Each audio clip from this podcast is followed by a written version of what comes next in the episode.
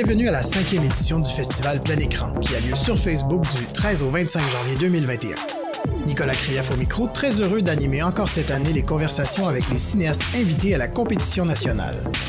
Les conversations sont présentées par la Caisse des Jardins de la Culture, que nous remercions pour son soutien. Aujourd'hui, on reçoit Rémi Fréchette, réalisateur, pour son film There's a Gorilla in the Closet. Vous noterez que la qualité du son dans cet épisode n'est pas optimale. Euh, on tient à s'excuser auprès de Rémi et on lui envoie beaucoup d'amour. Salut Rémi. Mon cher Rémi, comment vas-tu? Ça va très bien et toi, Nicolas? Ça va très bien aussi. Euh, allons-y gaiement. Ton film There's a Gorilla in the Closet que moi j'ai interprété comme étant une suite non officielle à Night of Sweat, que j'ai présenté l'année dernière, euh, qui est euh, en mode euh, pastiche euh, des codes du cinéma. Bon, c'est pas la première fois, c'était pas la première fois l'année dernière que tu faisais ça même là, parce que de ce que j'ai compris, ce serait ton centième court-métrage. ça, c'est euh, quasiment un running gag, là, mais ouais, je fais des courts-métrages depuis que j'ai comme 14 ans. J'ai fait euh, du kino euh, à la pelletée les premières années que je tournais. Donc, les, les quatre premières années que j'étais à kino, j'étais au secondaire, au cégep. J'avais juste ça à faire. Je fait un film par mois pendant quatre ans. Fait que oui, ça s'est comme accumulé avec les années. Là. Donc, parle-moi de ce film-là. Présente-le nous, en fait. Je demande ça à tous les invités cette année. Présente-nous ce film. Euh, ben, grosso modo, juste pour expliquer le contexte, euh, j'étais, en tournage sur une série télé euh, à l'automne 2018, 2019, pardon. puis il y a le Kino Cabaret qui a popé, qui est l'événement où on crée des films avec les moyens du bord, on se fait donner de l'équipement, on se fait donner plein de ressources pour pouvoir faire des courts-métrages, ce, que, ce qu'on dit pas non habituellement. Puis je me suis je me je vais le faire quand même à travers mon tournage de série télé. Il fallait que je trouve un concept assez euh, basic pour pouvoir réussir à tourner. C'était vraiment comme une, une pulsion, quasiment comme une drogue de je veux créer quelque chose d'un peu euh, fucked up pour euh, me faire du fun pendant une fin de semaine. Euh, donc, j'ai eu cette idée-là de, de, faire un tournage sans décor et sans, sans prise de son, qui est deux choses très euh, très difficile, disons, euh, dans, dans, les tournages. Trouver des lieux d'abord de, de, payer de l'argent pour pour louer l'appartement de quelqu'un, se rendre chez quelqu'un, puis le son qui est toujours quelque chose qui ralentit les plateaux. Fait que je me suis dit, je vais enlever ces deux éléments-là, puis on va créer comme des vignettes sur fond noir, puis on va essayer de créer les, les décors avec le, le, design sonore, ben, avec le scénario, la narration, puis là on va créer un environnement avec ça. puis je suis allé chercher une vieille idée que j'avais eue y a plusieurs années, je voulais faire un film à la clou avec des domestiques qui, euh, qui euh, se rebellaient un peu contre leur euh, le, le, le, maître de la maison. j'ai décortiqué ça pour faire le film parce que originalement c'est censé être tourné dans un manoir, ce qui est assez compliqué à trouver. donc là le manoir, ben on l'a créé avec le pouvoir de l'imagination. Avec une lampe et un studio finalement. Ouais, c'est ça. ben quand même très belle direction photo de Vincent Allard euh, qui euh, qui rend ça euh, justement qui donne le côté arty qui rehausse la qualité du film. mais ouais, on a, on a, bien réfléchi à notre tout notre éclairage, découpage, tout était très très très pré-découpé et prévu. on avait quasiment une bande dessinée du film, là, vraiment un storyboard très détaillé pour savoir où s'en allait que ça devait être tourné en une journée en plus.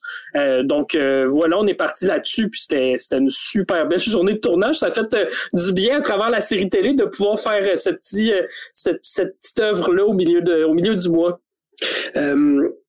Les Kino Cabaret, on en a déjà parlé, mais bon, pour euh, les gens qui, connaissent, qui ne connaissent pas, euh, c'est un événement organisé, je crois, dans le as dit dans le cadre du Festival Spasme, celui-là? Euh, celui-ci était fait dans le cadre du Festival Spasme. Donc, c'est un Kino Cabaret qui était vraiment focusé sur les, le cinéma de genre. donc, le Kino Cabaret, c'est une, c'est dans un certain temps donné, il faut faire des films. Il faut, bon, on connaît l'aventure Kino en général, c'est-à-dire faire des films rapidement avec peu de moyens euh, peu d'équipement mais de façon, euh, comme tu disais tantôt, pulsion. Euh, mais les cabarets, bon, c'est quelques fois dans l'année, il y a des événements où là, on a un peu plus de temps, je crois, pour les faire. Ouais, ben le cabaret se passe, mais en fait, il y a, on a un mois pour toutes les équipes. Donc, euh, dépendant d'où tu es placé dans le mois, tu es avantagé, désavantagé en pré-prod, en post-prod. Euh, moi, j'avais décidé d'être au tout début pour pouvoir avoir le temps de faire ma post-production. On voulait faire, euh, ben, on voulait prendre le temps de, de, de faire une belle, je dis une colo, là, mais de, de faire le traitement des images, d'avoir un look impeccable à la fin. Fait qu'on a vraiment pu relaxer à ce niveau-là. Mais on s'est dépêché au début pour pouvoir tourner puis pouvoir faire un tout ce qu'on voulait. Euh, puis tu sais, euh, c'est parce qu'on on finissait aussi par faire un, plusieurs rôles. C'est souvent ça les kinos cabaret, dépendant de qui tu trouves, qui tu trouves pas. Euh, là, je savais que j'avais au moins pas besoin de trouver de personne pour le son sur le plateau, mais j'ai un ami qui a un studio, fait qu'on pouvait aller faire toutes les voix. moi, j'ai fait la DA en partie. Tu sais, fallait comme juste s'activer puis puis créer puis faire du mieux qu'on peut avec les ressources qu'on a. Donc, c'est toujours un, un beau défi créatif puis c'est toutes les, les euh, dans le fond, toutes les contraintes font que le film souvent est meilleur parce que ça nous donne des défis pour euh, trouver des nouvelles idées, pour réinventer le projet, pour aller au-delà de l'idée de base. Euh, est-ce que tu vas chercher des, collaborateurs habituels dans, même dans le contexte de, de Kino? Euh, ouais, ben, je travaille toujours avec mon directeur photo, Vincent Alors, euh, ça c'est certain. Euh, on a comme une belle communication. On se parle plus beaucoup sur les, on se parle sur les plateaux, mais la, disons que ça se fait assez facilement. Là. Il sait à peu près ce que je veux quand je décris une shot. On est, on est toujours sur la même longueur d'onde. Donc ça c'est le fun d'avoir un partenaire avec qui, euh, avec qui on se tient, puis on peut juste créer ensemble, puis c'est, c'est très naturel. puis après ça, ma, ma make-up Alex Le Riche qui est venu faire les, les maquillages de chaque personne je voulais que ce soit vraiment un truc de portrait, fait que les maquillages étaient très importants. Euh, puis après ça, ben, les comédiens, on a plusieurs que je travaille avec, dont Mathieu Laurent Dignard, avec qui j'ai fait plusieurs courts-métrages. J'étais, entre autres, dans Night of Sweat, faisait le méchant. Euh, donc, euh, voilà, puis le, son aussi, c'est Matt Nantel qui a fait ça du studio Notes, qui lui a fait le design son, la musique, le mix, il a fait toute la totale. Donc ça, c'était comme un, un, gros layer quand même au travers. Est-ce que tu les as tous. Parce que, OK, là, là, là Rémi, on va faire de la, on va faire de la psychanalyse. Tu as fait 100 films. Mais là, c'est ça. Est-ce que, est-ce que tu comptes, qu'est-ce que tu comptes? C'est toujours ça parce que. Pour moi, c'est, c'est Paul, euh, Paul Landriot, notre, euh, qui est ton ami, notre programmateur, directeur de programmation de plein écran, euh, avec qui toi, tu fais un podcast qui s'appelle Point de vue. Je faisais un podcast. Faisais, oh, excuse-moi, je suis pas à jour. Feu podcast. Feu podcast. qui nous a dit Rémi, c'est son centième film. C'était mon, c'est mon 103e si je compte tout. 103e film. Fait que là, mais j'ai slacké, là. Les dernières années, là, j'ai slacké, j'en fais, c'est comme meilleur, mais moins, là. Parce que les premières années, c'était, c'était vraiment, j'avais, je faisais juste ça, là. Les, quand j'ai commencé à faire des films quand j'étais jeune, euh, c'était puis tu sais Kino en plus il y a comme un, concept de, de à l'époque il y avait un concept c'était comme des des blâmes donc qui te relançaient pour faire un, un prochain film sur un prochain thème. Fait que moi je voulais toutes les faire là. J'étais j'étais au secondaire. J'avais juste ça à faire là en ça aller euh, aller me droguer sur un banc de parc. Ben moi je faisais des films fait que j'ai choisi. Mais ouais c'est ça. J'avais ma petite gang au secondaire. On faisait nos films ensemble puis au cégep j'avais une autre petite gang avec qui je faisais c'était comme euh, sais, c'était, on, on tripait là, c'était le début en plus des plateformes en ligne, des, des euh, YouTube est arrivé, j'étais au cégep, fait que c'est, il y avait comme un trip de produire, de on montrait ça à Kino devant une salle, puis après ça on les mettait en ligne. Fait qu'il y avait, euh, tu sais, c'est de même j'ai appris là, je les, mettons mes 80 premiers films, je veux pas vous les montrer, ils sont épouvantables, mais mais ils existent, ça a été comme mon, ma vraie école. Je suis allé à suis allé à Concordia, j'étais allé au cégep en communication, mais mon école, ça a été euh, Kino, puis ça a été euh, la, la, création euh, abusive là, de films en quantité abusive. Mais, mais je peux quand même dire, euh, si les gens sont curieux de voir un peu euh, ce que je faisais, j'avais parti un channel, euh, un compte Instagram qui s'appelle La voûte de film. donc en un mot, La voûte de film. Puis là-dessus, j'avais mis des extraits de tous les courts-métrages que j'ai faits dans le passé, mais des extraits de comme 15 secondes hors contexte. C'est juste des un gars avec un masque qui crie, puis ça, ça finit là, puis puis à travers ça, j'ai même demandé à des amis comme Eric Piccoli, Laurence Côté-Collins de m'en envoyer des vieux films qu'ils ont fait. Fait que finalement, j'ai fait un genre de compte où j'ai mis plein de, de cochonneries qu'on faisait là à l'époque du mini-DV. Puis euh, c'est un truc qui se scrolle très bien là, sur Instagram, des 10-15 secondes de la shot. Fait que la goutte de film, si vous êtes curieux. euh, et, dans le fond, Kino, est-ce que Kino, selon toi, te permet de continuer cet esprit-là que tu avais jeune de vouloir faire des films en gang, pas trop, tu sais, comme avancer, foncer, jamais hésiter à créer ou te remettre, sais, se remettre en question, oui, mais jusqu'à un certain point, parce qu'à un moment donné, il faut livrer. Est-ce que le fait de faire encore, bon, la preuve, c'est que ton, ton 103e film, c'est un autre kino, dans le fond. Euh, est-ce que est-ce que c'est quelque chose que tu veux continuer? Ou là, est-ce que après, bon, la grande, la marque de sang qui est assez symbolique, tu as envie, mettons, de, de prendre une nouvelle tangente? Ben en fait, il faut, faut juste pas que. Je me suis toujours dit, faut pas que Kino devienne un peu le, le, truc principal, le moteur principal de ma création. Euh, j'ai des projets de long métrage comme la plupart des réalisateurs, je pense. C'est vraiment ça que je veux pousser, que j'ai envie de faire. J'ai tellement fait de cours que c'est plus du long présentement qui m'intéresse.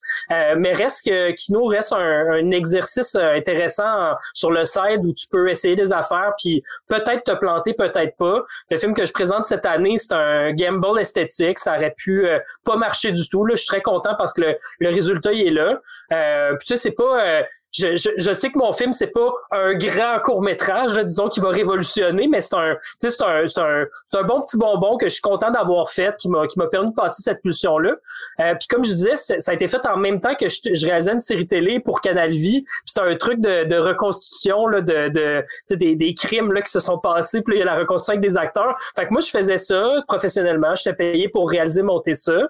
Mais sur le site j'avais le goût de faire ma folie avec euh, avec euh, le gorille dans le dans le placard. Là. Fait que sur le site, je suis allé tourner mon, euh, mon petit film pour le fun. Puis euh, ça a été euh, le, le thrill là, de rentrer dans une salle de, de, de kino puis de pouvoir mettre un film qui vient juste d'être fait tout frais, entendre les réactions du public, voir si cette fois-ci je me suis planté ou si ça a bien été.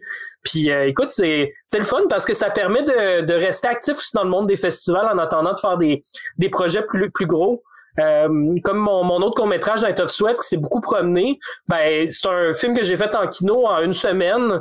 Euh, puis finalement, ben, il m'a ouvert plein de portes. Ça m'a permis d'aller faire le tour dans plein de festivals. Puis tu sais, j'ai rien perdu là-dedans. C'est des films qui coûtent très peu, mais qui finalement divertissent les gens. Puis, puis moi, ben, ça me permet de garder contact avec mes amis en festival, puis d'aller voir du monde, puis d'aller dans des projections. Fait que c'est le bonheur, quoi. En regardant ton film, euh, je pensais à, ben des vieux films d'horreur que je, regardais quand j'étais jeune, de la Hammer euh, ou de Universal, des films des années 30 euh, comme Dracula, Frankenstein, tous ces films-là. Est-ce que tu peux me parler de films qui t'ont inspiré ce, ce, ce, ce film-là qui est très, très codifié? Euh, ben c'est sûr que tu parles de Hammer, donc toute la période Vincent Price, c'est sûr que House on the Haunted Hill, euh, euh, puis il y a comme un film vraiment obscur des années 30, des Ritz Brothers, fait c'était comme des frères Marx mais qui faisaient des trucs avec de l'horreur un peu. Euh, puis ils ont fait un film qui s'appelle The Gorilla, puis c'était un film de détective dans un manoir avec un gorille qui se promène. Mais tu sais, c'est un genre de film public domaine que tu vas trouver sur euh, une compilation de DVD, 20 films d'horreur pour 5 euh, piastres. Là. Fait que j'avais, j'étais tombé là-dessus vraiment par hasard, puis juste le, le côté slapstick burlesque de ça, euh, ça m'avait, ça m'avait vraiment accroché. Puis tu sais, c'est c'est vraiment pas un bon film, mais j'étais comme content de reprendre un peu cette, cette esthétique-là, puis de l'amener euh, à une saveur un petit peu plus artsy, mettons, avec le, le, le, le genre de, avec la façon qu'on l'a filmé. Euh, puis euh, le mêler aussi avec Clou. Là. Moi, j'adore le film de Clou. c'est un, c'est un, un, mal aimé. Je pense, je pense qu'il y a comme un plus un cold following aujourd'hui, mais le film de Clou avec Tim Curry qui, qui, qui court partout avec la tous les personnages du jeu de société, c'est tellement, c'est tellement mal fun comme, euh, comme production.